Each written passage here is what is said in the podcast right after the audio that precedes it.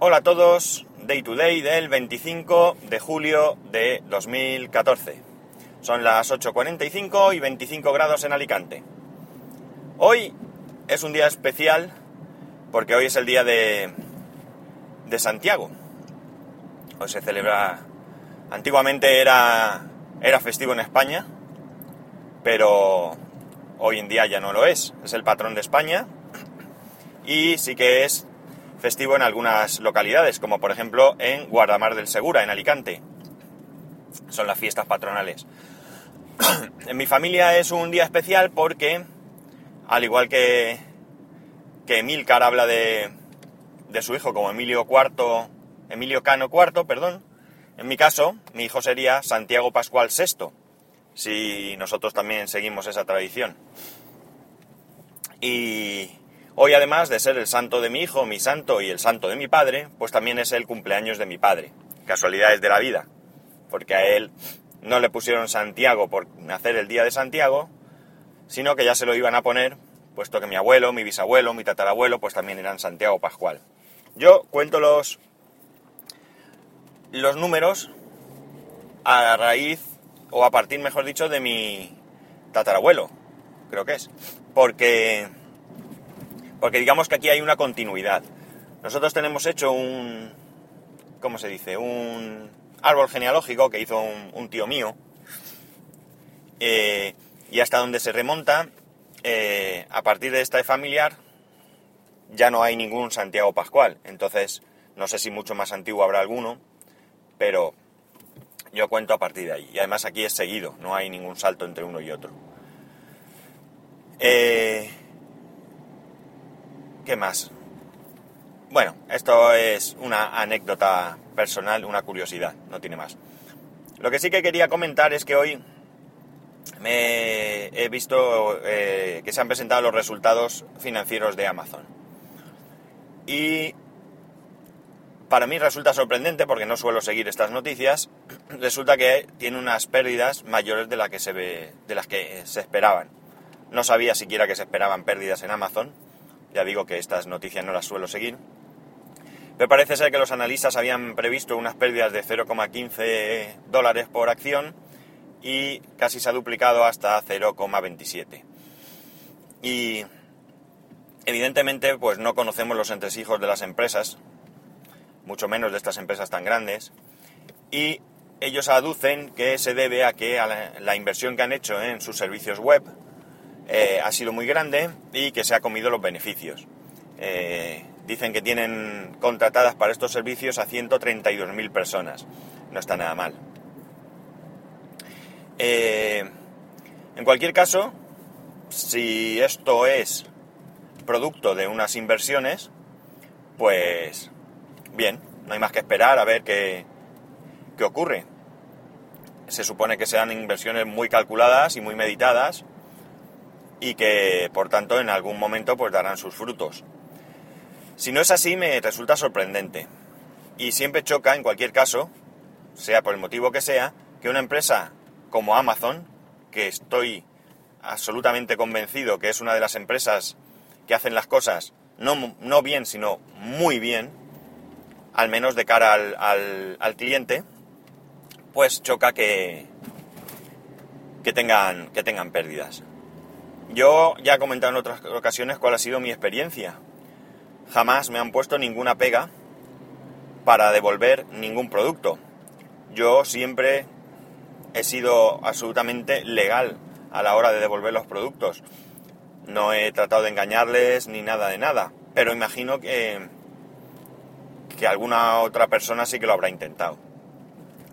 Amazon genera una confianza tan grande que tengo un amigo que vive en Alemania, creo que esto ya lo he comentado en alguna ocasión, él compra muchísimo a Amazon, muchísimo. De hecho, cerca de su casa, relativamente cerca, hay unos almacenes de, Amazon.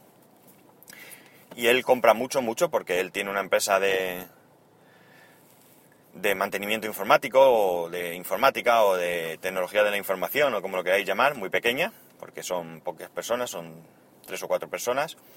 Eh, Y él compra mucho allí porque por, pues le resulta rentable. No sé, no sé la distribución mayorista de, de productos informáticos en Alemania cómo estará. Le consultaré ahora cuando venga en vacaciones. Eh, pero él suele comprar mucho en Amazon. Una vez me habló de la cifra que, que había comprado y vamos, os puedo asegurar que es grande, grande, grande. La cuestión es a lo que iba, que genera tanta confianza con el cliente, que él una vez eh, pidió un disco SSD y por error, en vez de llegarle un disco SSD, le llegó una caja de discos SSD. No sé si llevaba 5 o 6 discos. Y él inmediatamente se puso en contacto con Amazon para devolverles el, sobrante del pedido. Esto evidentemente, además de decir mucho en su favor como persona, eh, eh, deja claro que eh, cuando te tratan bien, pues tú también eres correspondes con el mismo con el mismo trato. Mm, evidentemente habría algunas personas que no hubieran devuelto los discos, entre los cuales quizás, y digo quizás, me incluya yo mismo. No sé si abría la caja y viera tanto disco, me volvería loco y diría, madre mía, como para devolverlo. Pero en cualquier caso es una, es una acción correcta y que creo que alabo. Eh, que creo no, que alabo, que alabo. Eh, no sé, si quizás la política que tienen hacia el cliente también les lleve a asumir pérdidas, porque cuando yo he devuelto algún producto, no me ha costado ni siquiera los gastos de envío. Y cuando me han devuelto el dinero, me han devuelto hasta los gastos de envío. Mm, yo creo que si compras un producto y este producto eh, sale defectuoso, a partir de ahí eh, la compañía debería asumir todos los gastos, todos, incluidos los gastos de envío.